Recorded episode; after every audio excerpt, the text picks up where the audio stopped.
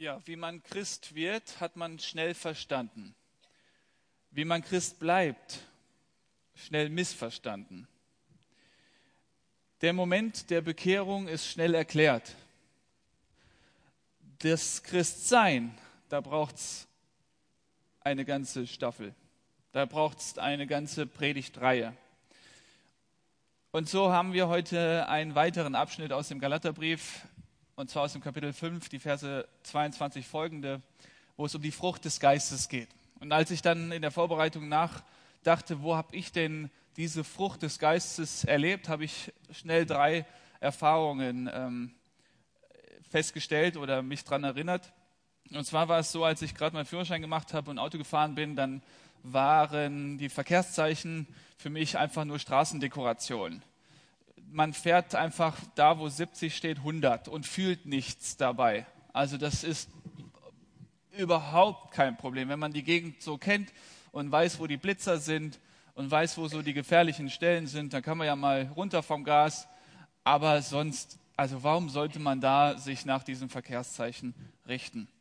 Und dann war es so, dass ich innerhalb von einer Woche dreimal geblitzt worden bin als Student ja, und hatte natürlich auch nicht die Kohle und dann fühlte ich die Konsequenzen natürlich und ich habe dann mir vorgenommen, ja, jetzt fährst du äh, angemessen, ja, Pustekuchen. Das ging einfach nicht. Äh, ja, also natürlich, man hat dann abgebremst und so und dann, aber dann auch nicht mehr. Okay, und dann verging, und dann in dem Moment, ich erinnere mich zurück, war der Punkt, dass ich gesagt habe, Herr Jesus, hier, verändere du mich. Und es gab tatsächlich eine Phase, wo ich dann feststellte, ja, oder erschrocken darüber war, überrascht darüber war, ja, ich halte mich an die Regeln und das fühlt sich ganz okay an. Also ich fühlte mich nicht als Spießer, als Sonntagsfahrer. Ja, ich bin einfach nach den Regeln gefahren und, und das ging. Halleluja, der Herr Jesus Christus lebt. Eine andere Erfahrung, die ich gemacht habe. Da ist eine Person bei uns in der Umgebung und da kann ich leider jetzt nicht noch mehr detailliert sagen, wer diese Person ist, aber ich konnte diese Person nicht ausstehen als Pastor einer Gemeinde. Und dann, ich wusste, ja, die Begegnung möchte ich nicht mit dieser Person. Also ich fahre lieber dran vorbei, ich gehe dran vorbei, ich meide den Kontakt. Und dann habe ich auch gesagt, jetzt komm, bist du freundlich, gehst mal hin habe das ein paar Mal gemacht, aber irgendwie war in mir so ein, so ein Ärger oder so ein Hass, was auch immer. Ich konnte nicht diese Person ausstehen.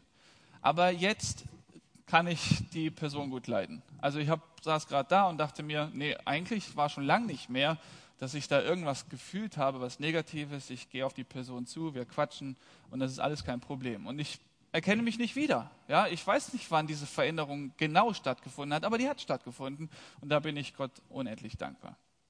Und dann eine dritte äh, Erfahrung, die ich auch mache und gemacht habe, ist, ähm, als ich damals in der Schule war, ich erinnere mich noch gut daran, als es darum ging, ähm, im Biologieunterricht oder Erdkunde oder was auch immer, ähm, dass man dann irgendwie eine Frage beantwortet, die der Lehrer dann stellt, dann habe ich in Gedanken die Antwort nochmal für mich formuliert, weil ich habe mich nicht getraut, frei zu sprechen. Das war so schlimm, dass ich dann erstmal eine Weile brauchte, um das in Gedanken zu formulieren und währenddessen meldeten sich schon andere und haben die äh, richtigen Antworten gegeben und dann war es schon zu spät. Und das ist für mich auch etwas, wo ich erlebe, Gott schenkt Freiheit. In diesen konkreten alltäglichen Dingen was kann man denn tun, ja, dass man da zu einer Freiheit kommt? Denn im Galaterbrief geht es ja darum, dass wir zur Freiheit berufen sind. Wir, Kinder Gottes, sind zur Freiheit berufen. Also ein Lebensstil, das frei ist von Menschenfurcht. Ach, ich, ich kann euch sagen, da waren Jahre, dass ich vor einem Predigtdienst bei uns in der Gemeinde immer drei Personen vor Augen hatte, vor denen ich Angst hatte. Und ich kann euch sagen, ich war so aufgeregt, nicht weil diese ganze Geschichte Predigen so ernst war, sondern weil die Furcht vor diesen drei Personen da so deutlich war. Immer in der Vorbereitung dachte ich, was wird diese Person denken, diese und die dritte Person. Und jetzt bin ich so dankbar, dass diese Furcht weg ist. Ich stehe an der Kanzel in der Gemeinde, rede frei und Gott hat mich befreit von, diesem, von dieser Furcht.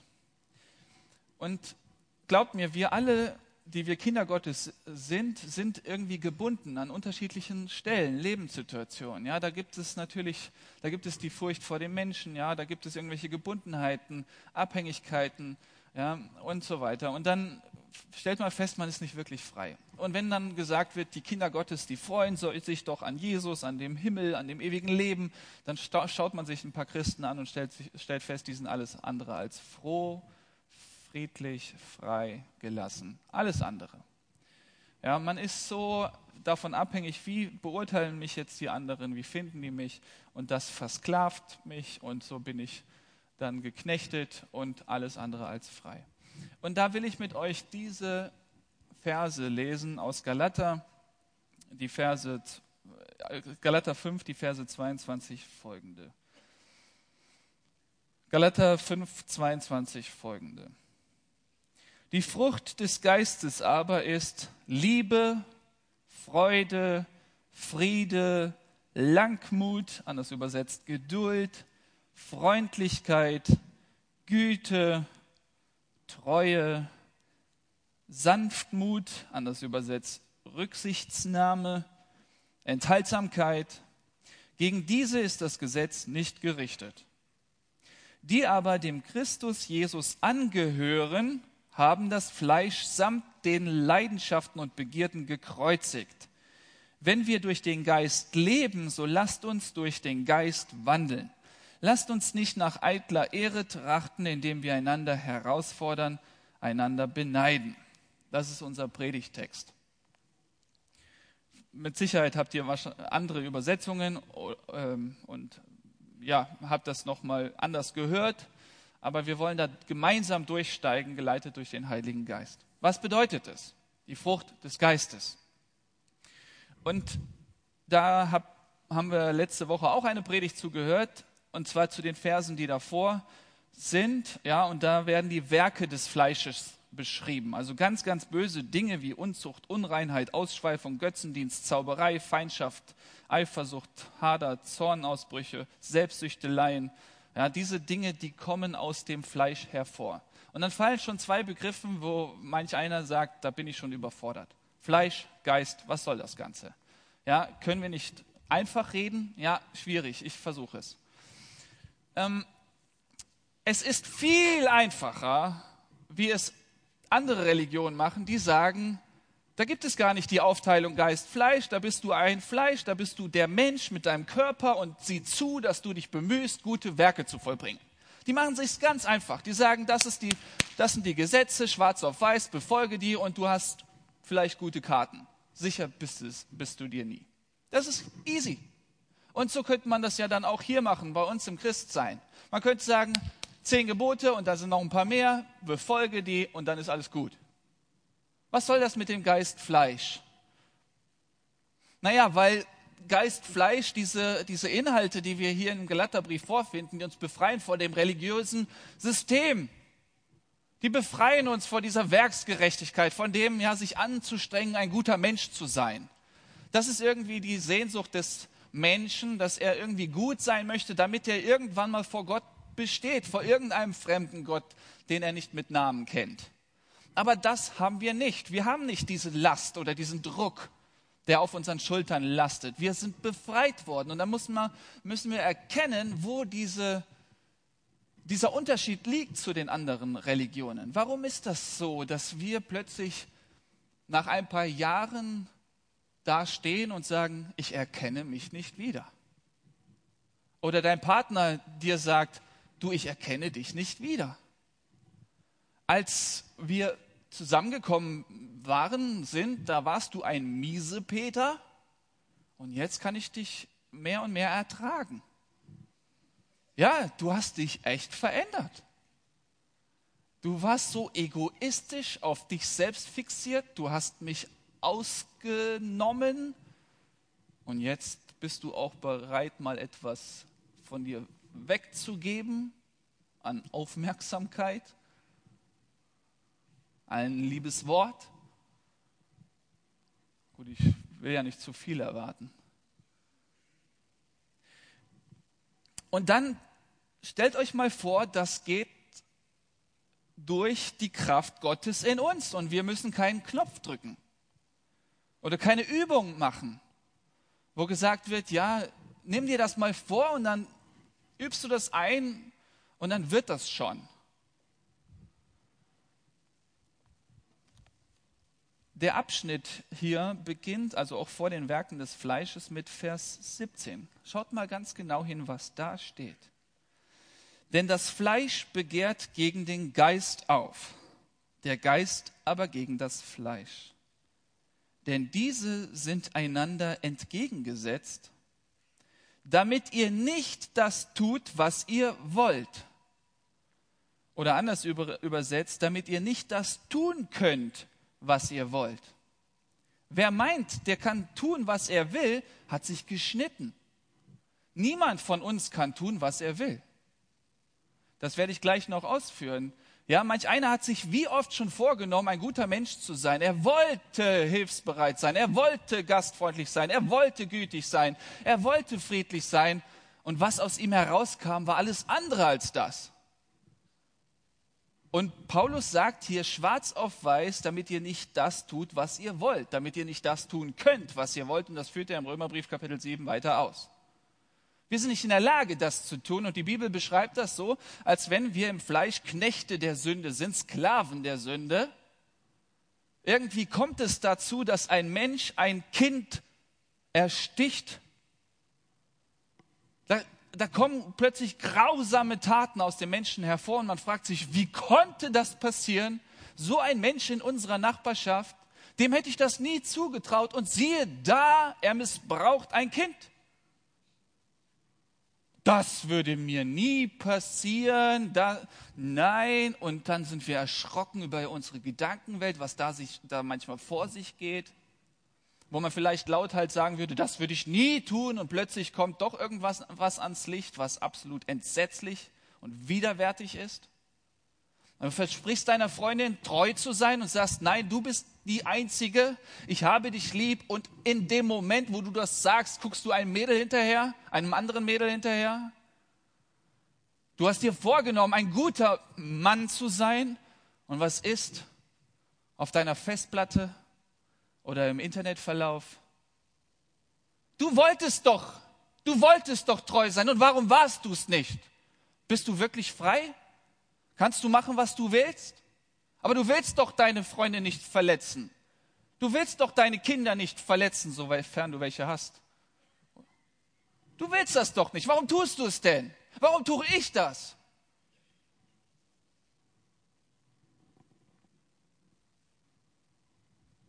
Glaubt doch gar nicht, dass ihr tun könnt, was ihr wollt.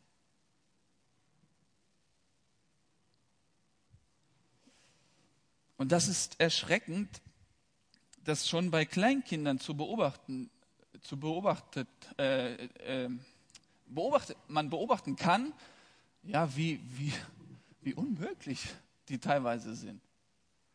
Ich meine, ich, mein vierjähriger Moses und der zweijährige Noah, die sitzen am Tisch und die beide, beiden essen. Und ähm, Noah verputzt seinen Teller und Moses schafft die Hälfte. Noah sagt, Moses, kann ich deinen Rest haben? Sagt Moses, nein. Ich so, Moses, mal, du, wirst du das noch essen? Nein. Ich so, Moses, soll ich das dann in Müll werfen? Ja. Aber Noah möchte das doch essen. Egal. Böse. Hallo? Und dann nehme ich den Teller und gehe zum Mülleimer und er sagt, ja, wirf es weg. Dann sage ich, Moses, komm mal mit ins Wohnzimmer und sagt, Moses, lass dich mal von Jesus leiten. Okay, ich gebe es Noah.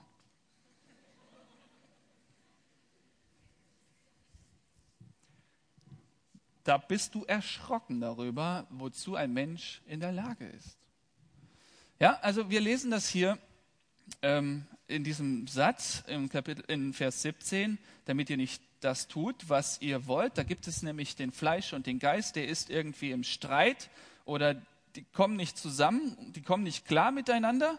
Und was meinen wir mit Fleisch und Geist nochmal? Ich will das ganz einfach erklären. In dem Moment, als der Mensch Jesus Christus begegnet ist, also es gibt diesen Moment der Bekehrung, der Wiedergeburt, der Mensch, der ohne Gott lebt, ja, gegen Gott rebelliert, alles, was Gott ist, erstmal ablehnt.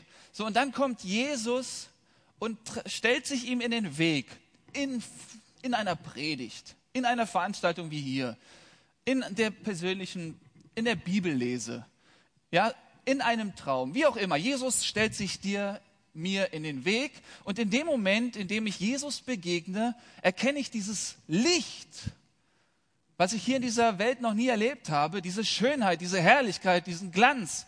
Und in dem Moment erkenne ich meine Sündhaftigkeit. Und dann gibt es nur eine Reaktion, eine Folge dieser Begegnung, dass man sagt, Herr Jesus, hier hast du meinen ganzen Körper. Ich stelle mich dir völlig zur Verfügung.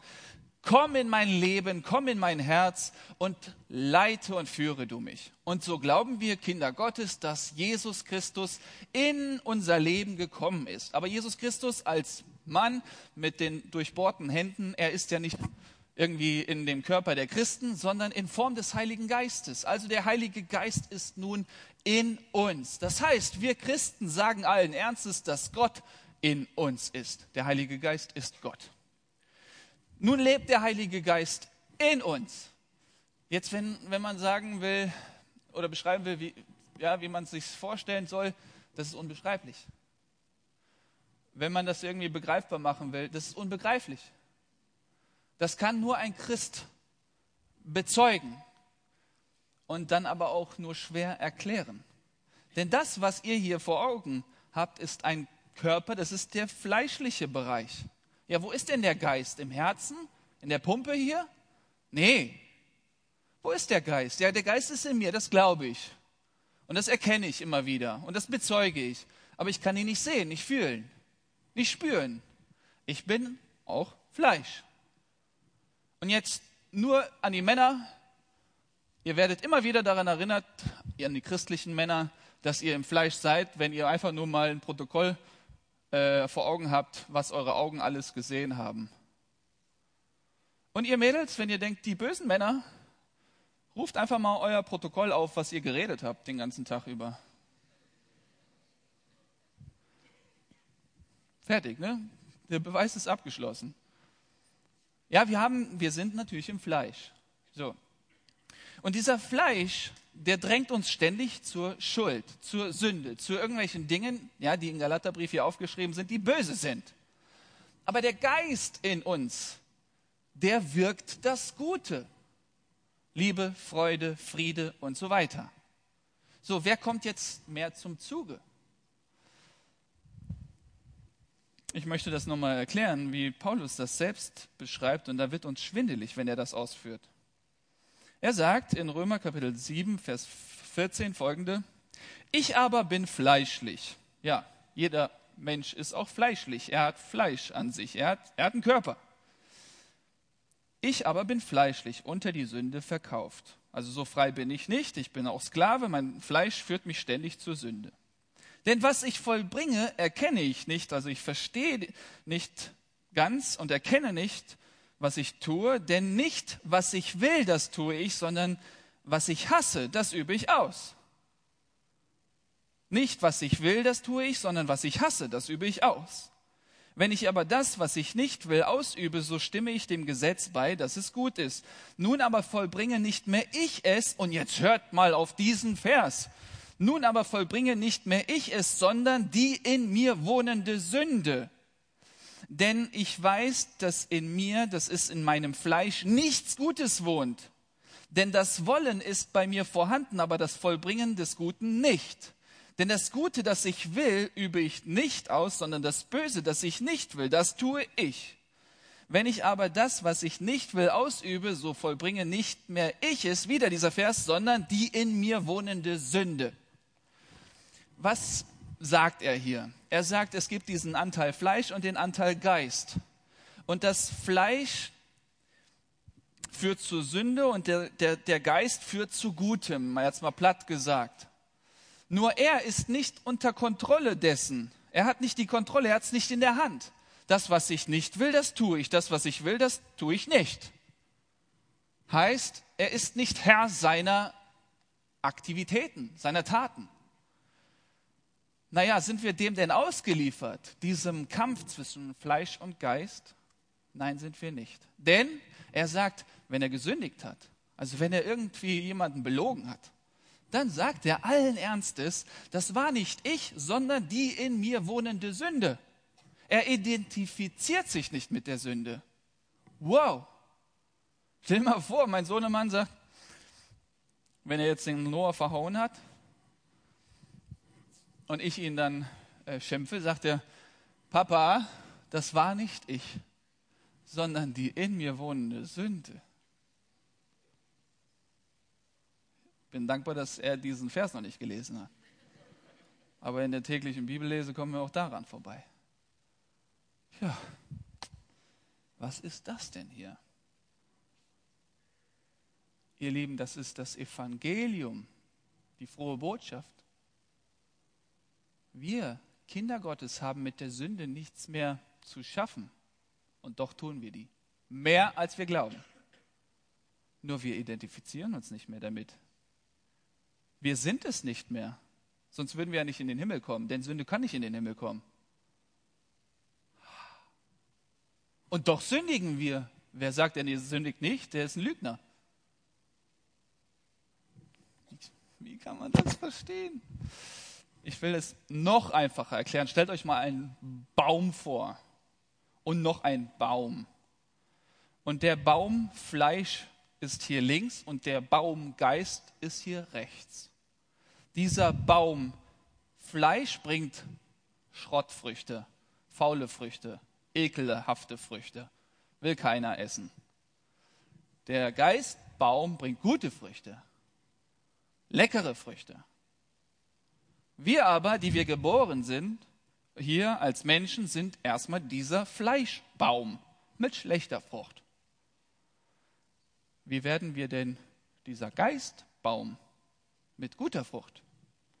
Ich meine, falls ihr sagt hier, du spinnst ein bisschen, ähm, Matthäus 7, Vers 19. Jeder Baum, der nicht gute Frucht bringt, wird abgehauen und ins Feuer geworfen. Deshalb an ihren Früchten werdet ihr sie erkennen. Also an den Früchten werdet ihr erkennen, ob jemand Kind Gottes ist oder nicht. Also das steht hier in der Bibel und im Psalm 1 wird dieser Baum auch nochmal beschrieben, der gute Frucht bringt. Also es gibt diesen Baum und diesen Baum. Und wir Kinder Gottes wollen also dieser gute Baum sein, der gute Frucht bringt. Wie kann man denn hier von diesem Baum zu diesem Baum kommen? Es gibt nur eine Möglichkeit. Axt anlegen, fällen. Schlechter Baum kippt um, neuer Baum lebt. Nicht mehr wir, sondern Christus in uns. Wir sind gestorben. Ich sage euch, hier im Galaterbrief steht, die aber dem Christus Jesus angehören, haben das Fleisch samt des, der, den Leidenschaften und Begierden gekreuzigt. Die sind sich selbst gestorben. Tot. Und das, was nun lebt, ist der Geist, ist Jesus Christus. Wenn wir aber durch den Geist leben, so lasst uns durch den Geist wandeln. Noch einmal, was heißt das für mich konkret als David Kröker, Kind Gottes, der ich nicht meine Ehe zugrunde richten will, der ich nicht die Erziehung meiner drei Jungs vermasseln möchte? Was kann ich jetzt als 33-Jähriger tun, dass das nicht alles kaputt geht, was Gott mir anvertraut hat. Denn die Verantwortung ist enorm. Ich meine, die Gemeindearbeit kommt auch noch dazu. Da hat man viel Verantwortung. Und dann stehst du dann hier vorne beim Satt und hast auch viel Verantwortung. Was kann ich denn tun, dass ich das nicht alles hier ruiniere? Dass Leute rausgehen und sagen, ah ja, vielleicht ist Gott doch nicht der richtige, wahre Gott oder so, weil David hat Blödsinn erzählt. Ja, ich meine, das ist eine Verantwortung in der Verkündigung. Was kann ich denn persönlich tun? Ich kann nur das befolgen, was Paulus im Römerbrief sagt. Ich ermahne euch, eure Leiber darzustellen als ein lebendiges, Gott wohlgefälliges Opfer, dass ich sage, Herr Jesus Christus, hier ist mein Körper. Der gehört dir. Ich bin bereit, mich selbst zu sterben. Ich vertraue mich dir völlig an. Und das ist der Moment, wenn Jesus sich völlig austoben kann in meinem Körper. Und dann kommt die Frucht des Geistes. Ich hatte ja gesagt, Jesus Christus lebt in mir als Heiliger Geist. Und dann kommt die Frucht des Geistes, Liebe, Freude, Friede und irgendwelche vernünftigen Aussagen in der Predigt, Weisheit, Erkenntnis, diese Geistesgaben. Das kommt plötzlich alles, wie er will, hervor. Nicht alle Gaben, er verteilt, wie er will. Ja, aber da kommt diese Frucht, diese gute Frucht. Und dann sagt mir jemand, eine alte Frau heute, in der Predigt, die ich heute Morgen gehalten habe. Sie kam nach der Predigt und sagt, weißt du noch, wie du vor Jahren mal den Satz gesagt hast? Diesen Satz habe ich jetzt schon wie oft in meinen Gesprächen wiederholt. Ich habe davon schon vergessen. Ich habe das nicht mehr im Kopf gehabt. Aber sie sagt, das war für mich Gold wert. Naja, das war nicht geplant, dass das dann äh, so eine Wirkung hat. Aber das ist meine tiefste Überzeugung, dass das die Wirkung des Heiligen Geistes war dass Gott in seiner Gnade meine, mein Gelaber hier gebraucht, um in deinem Herzen etwas zu bewirken. Nicht nur heute Abend hier, sondern auch in meinem engsten Kreis, in der Ehe, in der Kindererziehung. Denn das, was ich möchte vom tiefsten Innern, dass meine Kinder mich erleben als ein Mann voller Liebe, Freude, Friede, Geduld, Freundlichkeit. Das möchte ich, dass meine Kinder mich so erleben.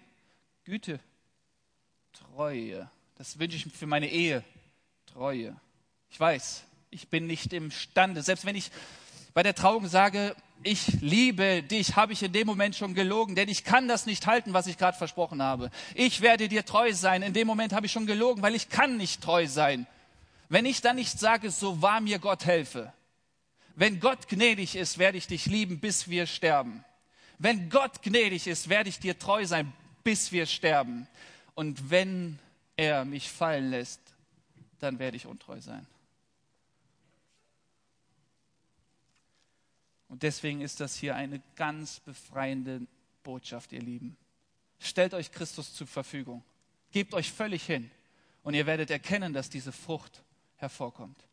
Und diese Frucht wird dann sichtbar in eurem Umfeld und die anderen werden euch als solche wahrnehmen. Amen. Ich möchte noch beten. Lasst uns stille werden.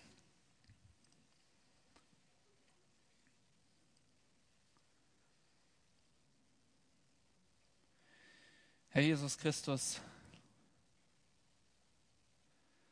ich danke dir für dein Wort. Ich danke dir, dass du auferstanden bist und das Grab, dass das Grab leer ist.